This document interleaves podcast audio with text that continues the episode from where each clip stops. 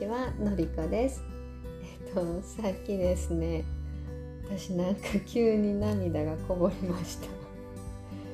えー、この3週間ぐらいめっちゃ忙しかったんですね。うんと息子が週に1回、えーと、この秋から保育園に通い始めたんですが、えーと、それが2週連続でお休みすることがあって、えーと、1週目は息子が風邪をひいててで2週目は、えー、と祝日とあのちょうど重なっちゃったので、えー、とお休みやったんですが、うんとそれでちょっとスケジュールが食い込んだのと私が自分の仕事の時間に当ててる部分がこう2週連続なくなったのでぐっとずれ込んだのととは、えーと、もちろん息子の風邪の、うん、看病で疲れてたのとあと 夫の仕事の状況が今ちょっと変わってて変わってきててでそれで、えーとアジャストするのに結構気を張ってたというかスケジュールが変わってたのでそれで私もなんか気が張っててっていう感じで えーとなんかこう休日にね設定していた日が、えー、休日にならなくなったりとかお休みで休めなくなったりとかっていうのがその重なってえっ、ー、とさっき息子がお昼寝した後寝かしつけた後ちょっといろいろ片付けとかしてパーってなんかソファーに座りたいなと思ってソファーに座ったらなんかもうソファーがなんか私を優しく包んでくれたんですよねすごい。うちのソファーめっちゃ座りやすいんですけど。なんかそのふわふわの心地いいいい感じの硬さもいい感じのがお尻をギュッと包んでくれて。でなんか急に気張ってたのがあのパッてあの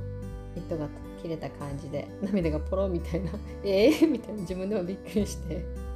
ああなんか疲れとったんやなって思いました。はい。なんかもうそんな風にえっ、ー、とソファーの上でゆっくり座るっていうのをここも数ヶ月だいぶ長い間してへんかったんちゃうかなって気がつきました、うん、なんかちょっと反省しました休んでへん自分に反省しました、私はあの企業コンサルタントとして、えーと、あとはファッションプロデューサーっていうこともしているんですがあのクライアントさんの、えーと企業を構築していくサポートをしているんですね。でその中で、えーと、自分の好きな仕事もしながら、えーと、家族との時間も楽しみ大切にしつつ自分の時間も大切にしようねっていうのをコンセプトにあのサポートしているんですがそんなん言ってる私があのグダグダでした。っていうそういう反省もありました。全然ちゃんと自分の時間取ってへんかなってかったなっていう反省から始まりましたが。えっと、えー、前置き長くなりましたね。なんか今日は、えーと、以前何人かの方から、えーと、ナイトルーティン夜のルーティン教えてくださいって言われたことがあってでえっ、ー、とそんなわざわざ音声に載せるほどのナイトルーティンでは全くないんですけど地味すぎて生えなさすぎるルーティンなんですけどあのお話ししてみようかなと思います。えっ、ー、と私のナイトルーティンは、えーと夜は夜の時間はちょっと早めに始まります。うんとえー、今夫が夫と共働きです。で、えーと、夫が仕事が終わって5時から日中は私が息子と過ごしてるんですけど、えー、5時から夫が、えー、仕事終わったと息子を見れる時間なので5時から6時の間この1時間の間にだいたい私は仕事時間を確保することができます。で、えーとうん、ほとんどこの時間帯に、えー、クライアントさんとのセッション私がこう提供させていただくセッションをこの時間に入れるので、えーと、こ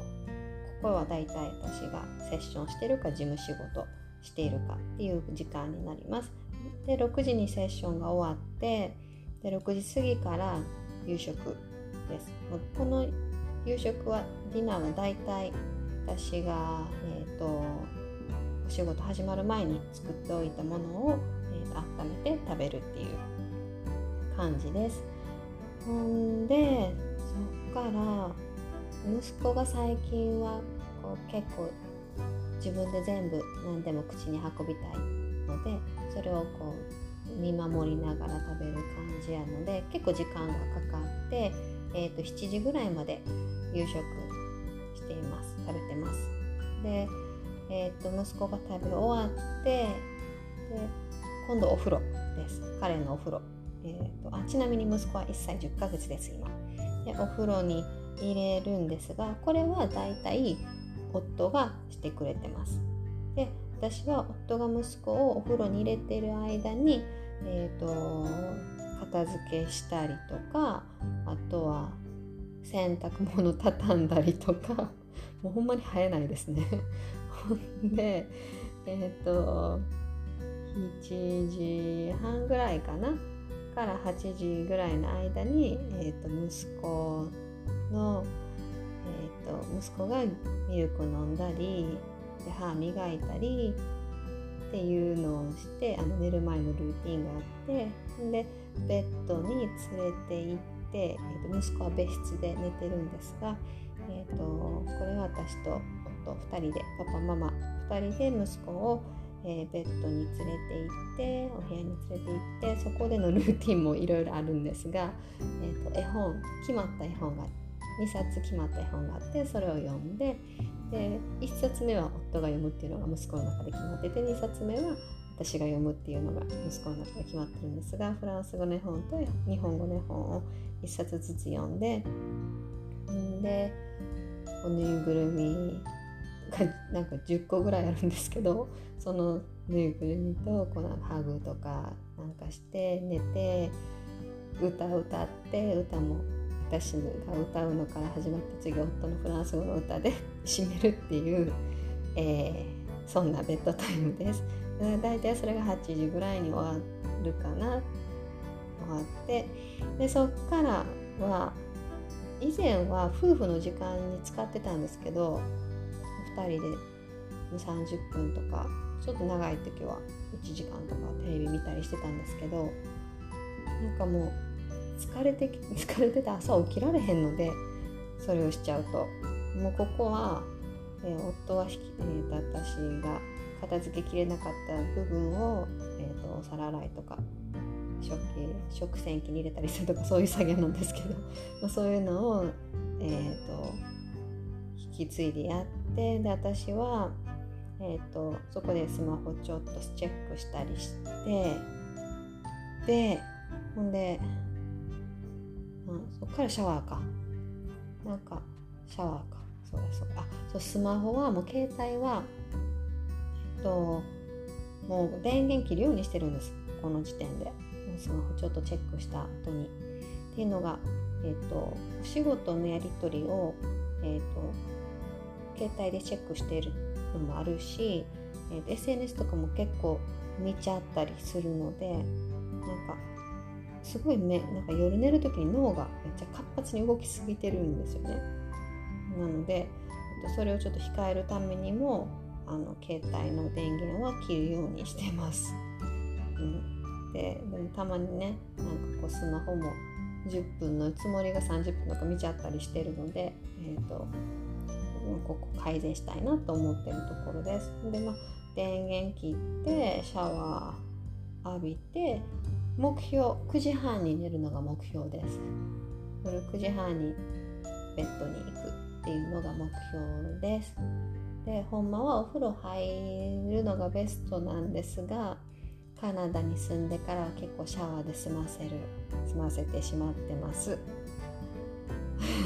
でこれがまあ大体なんですけど、まあ、毎日これじゃなくって、うんと、たまに、えーと、夜ミーティングが入ることもあるしあとは、えーと、私あ企業ひふみ塾っていうオンラインの企業塾なんですけど、えー、そこで、えー、各週、えー、月に2回、えーとクラスを担当させていただいてるんですね。なのでその自分が担当しているクラスがある日が、えー、と8時からあのカナダ時間の8時からなのでビクトリア時間の8時からなのでその日はちょっと寝る時間が、えー、と遅くなったりします。ね、なんで9時半めっちゃ早いやんって感じなんですが朝も早いので、えー、とこれぐらいがあの私の体力を保てる 時間です。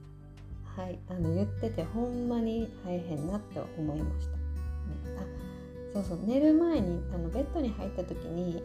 ちょっと最近サボってるんですがなんか気持ちが焦りすぎてできてないんですが、うんと、セルフヒップのヒップのセラピーをしたりとか瞑想したりしてこうベッドの中でうんと